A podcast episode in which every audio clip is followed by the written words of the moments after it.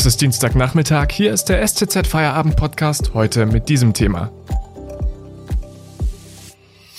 Oberbürgermeisterwahl in Stuttgart. Welche Klimaziele haben die Kandidaten?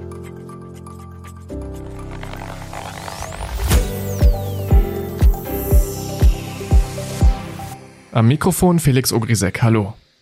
Am 8. November findet die Wahl des nächsten Oberbürgermeisters in Stuttgart statt. Ein Dutzend Bewerber wollen die Nachfolge von Fritz Kuhn antreten.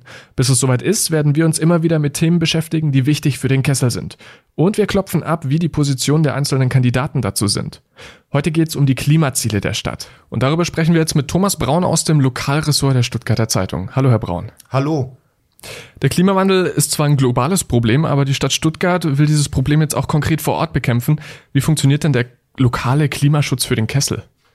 Ja, es gibt ja den äh, schönen Satz, äh, global denken und lokal handeln. Das heißt, Klimaschutz funktioniert nicht von oben, man kann es nicht verordnen, sondern die Kommunen, natürlich auch die Länder und andere Ebenen müssen da ihren Beitrag leisten und das alles zusammen könnte dann was für den Klimaschutz bewirken. In Stuttgart konkret ist es so, dass es ein 200 Millionen Euro Programm gibt, für den Klimaschutz. Das hat der Oberbürgermeister Fritz Kuhn aufgelegt und es wurde von einer breiten Mehrheit im Gemeinderat äh, unterstützt. Da geht es unter anderem natürlich um Dinge wie den Ausbau der Solarenergie. Und darüber hinaus geht es auch um Fragen der Begrünung beispielsweise. Und zwar nicht nur um Häuserfassaden, sondern es geht tatsächlich aus meiner Sicht auch um Renaturierung von versiegelten Flächen. Mhm. Jetzt liegt da ja schon ein Konzept vor. Kann der nächste OB das einfach alles so durchführen und sich dann freuen, dass mögliche Erfolge auf ihn verbucht werden? Ich glaube nicht, dass er sich dadurch einen Gefallen tun würde. Ich glaube tatsächlich jetzt zunächst mal darum, das, was in diesem Konzept äh, beschlossen wurde und drinsteht, umzusetzen. Die Frage ist, reicht das aus? Äh, wir alle wissen und sehen es, Stichwort Brände in den USA etc. pp dass der Klimawandel äh, rasant fortschreitet. Alle wissenschaftlichen Daten deuten darauf hin, dass der Mensch auf diesen Klimawandel einen Einfluss ausübt. Und insofern glaube ich, dass man das eine oder andere äh, sicherlich noch nachsteuern müsste. Also ich spreche nochmal das Thema Entsiegelung von Flächen an. Wir haben in Stuttgart ein Wohnungsproblem. Ähm, das lässt sich nicht wegleugnen. Jetzt ist etwa in der Diskussion, falls die US-Amerikaner ihre Standorte in Stuttgart verlassen sollten, dass man dort Wohnungsbau betreibt. Das halte ich auch für richtig. Die Frage ist, in welchem Ausmaß können wir es uns leisten, diese Flächen einfach eins zu eins oder eins zu zwei sogar wieder zu bebauen? Oder ist es nicht nötig, gerade auch an dieser Stelle Flächen zu entsiegeln? Und sozusagen Grünflächen zu schaffen, um die Auswirkungen des Klimawandels dadurch abzumildern. Dankeschön, Thomas Braun, bis hierher. Wir machen kurz Werbung und dann geht's weiter. Wenn Ihnen dieser Podcast gefällt, abonnieren Sie ihn bitte auf Spotify oder iTunes, damit Sie keine weitere Folge mehr verpassen. Wenn Sie die Stuttgarter Zeitung darüber hinaus zusätzlich unterstützen wollen, geht das am besten mit einem STZ Plus Abo. Damit bekommen Sie Zugriff auf alle unsere Inhalte. Das Ganze kostet 9,90 Euro im Monat und ist monatlich kündbar. Unterstützen Sie Journalismus aus der Region für die Region. Dankeschön.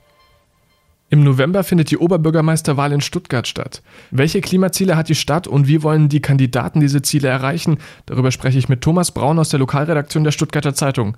Gibt es noch Baustellen, die offen sind, die der nächste OB noch anpacken muss im Sinne des Klimaschutzes? Ja, die gibt es mit Sicherheit. Es ist auf jeden Fall so, dass man äh, bei der, äh, beim Ausbau der Solarenergie äh, voranschreiten sollte.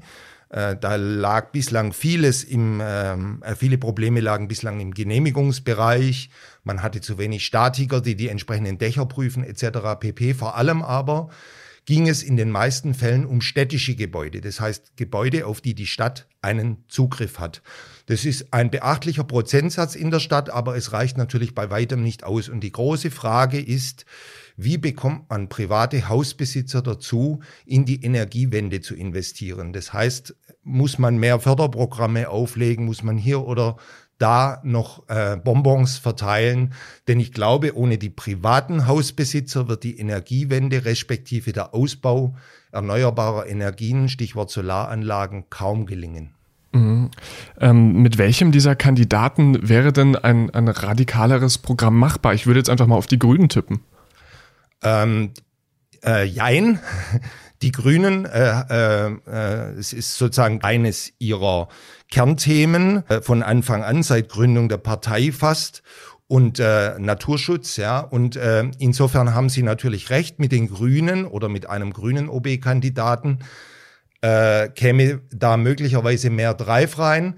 Es gibt allerdings noch einen anderen Kandidaten, der da noch radikalere Vorstellungen vertritt und ist der Kandidat der SÖS äh, der Hannes Rockenbauch, ob dessen Vorstellungen, die wirklich teilweise sehr weitgehend sind, also ich sage mal, er möchte auf jeden Fall den Klimawandel lokal äh, bis 2030 so weit äh, eingegrenzt haben, dass in Stuttgart kein CO2 mehr emittiert wird.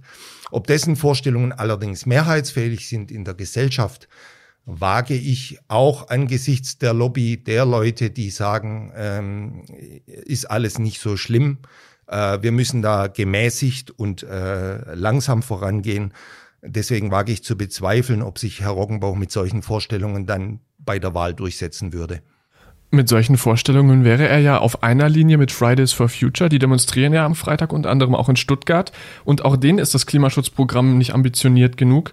Würde denn der Gemeinderat so ein radikaleres Programm äh, mittragen können? Also gestatten Sie mir als erstes, dass ich meine Lanze breche für diese Fridays for Future Bewegung. Ich beobachte das mit, mit großem Interesse und teilweise auch mit Sympathie, äh, wie die Jugendlichen auf die Straße gehen und ähm, sich äh, artikulieren und klare Forderungen aufstellen und dabei sehr, sehr friedlich und sehr demokratisch bleiben. Zu Ihrer Frage, es ist sicherlich so, dass ein radikaleres Programm im Gemeinderat äh, Schwierigkeiten hätte, durchzukommen. Wir haben zwar im Gemeinderat eine ökosoziale Mehrheit, das heißt SPD, ähm, die Linke und äh, äh, die Linksfraktion, die Pulsfraktion und die Grünen hätten gemeinsam mit dem Oberbürgermeister eine Stimmenmehrheit. Aber die sind sich häufig in Details nicht einig. Und das heißt, eine noch radikalere Energiewende, ein noch radikaleres Programm zu dem Klimaschutz kommt allenfalls dann zustande, wenn die Tatsachen äh, sozusagen es von sich aus beschleunigen. Beim Klimawandel haben wir das Problem, dass die Auswirkungen ähm, erst mit großer Zeitverzögerung sichtbar sind. Lassen Sie mich ein Beispiel nennen. Hätten wir in der Region Stuttgart etwa Waldbrände von einem Ausmaß, wie sie derzeit in Kalifornien stattfinden, dann glaube ich, dass ein radikaleres Programm bei den Bürgern draußen zumindest mehrheitsfähig wäre. Im Gemeinderat vertritt jede Fraktion auch die Interessen ihrer Wähler und da würde es sicherlich schwierig werden. Und ähm, gibt es auch die Möglichkeit, dass bei einem der Kandidaten der Klimaschutz dann wieder komplett äh, auf Null gefahren wird? Das glaube ich nicht. Ich glaube, mit Ausnahme der AfD gibt es mittlerweile keine Partei mehr äh, im Gemeinderat, die ignoriert oder leugnet, dass der Klimawandel menschengemacht ist, möglicherweise nicht ausschließlich, aber doch überwiegend menschengemacht ist. Und insofern äh, kann ich mir nicht vorstellen, dass man hinter das, was man jetzt beschlossen hat, mit sehr breiter Mehrheit im Gemeinderat zurückfallen würde. Das war Thomas Braun aus der Lokalredaktion der Stuttgarter Zeitung. Vielen Dank für das Gespräch. Bitte sehr. Und damit wünsche ich Ihnen einen schönen Feierabend. Das war's für heute. Wir hören uns wieder morgen am Mittwoch. Bis dahin, machen Sie es gut. Tschüss.